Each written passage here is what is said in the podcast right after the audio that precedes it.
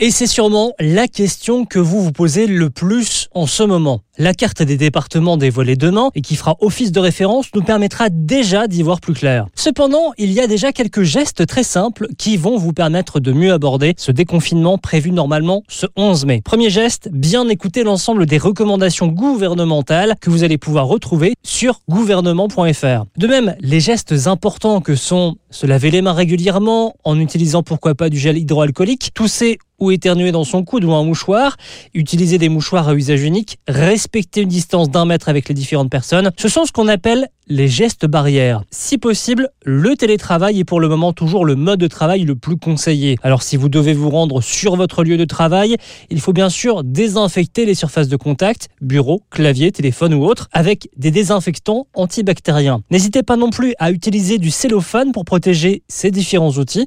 Portez, si vous en avez la possibilité, un masque jetable ou lavable, sachant que le masque est désormais obligatoire en cas d'utilisation des transports en commun. Lavez-vous bien les mains avec du savon ou avec du gel hydroalcoolique avant et après toute manipulation du masque. Privilégiez là aussi toutes les réunions en visioconférence. Vous avez pour cela de très nombreux outils comme Skype, Teams ou encore Zoom qui peuvent répondre à vos demandes. De même, dès l'apparition des premiers signes, si vous avez de la toux ou de la fièvre, les conseils restent les mêmes. Restez chez vous, limitez les contacts avec les autres personnes, appelez votre médecin ou contactez le numéro de la permanence de soins de votre région. Enfin, si vous avez la moindre question, vous avez à votre disposition et gratuitement le numéro suivant, le 0800 130 000.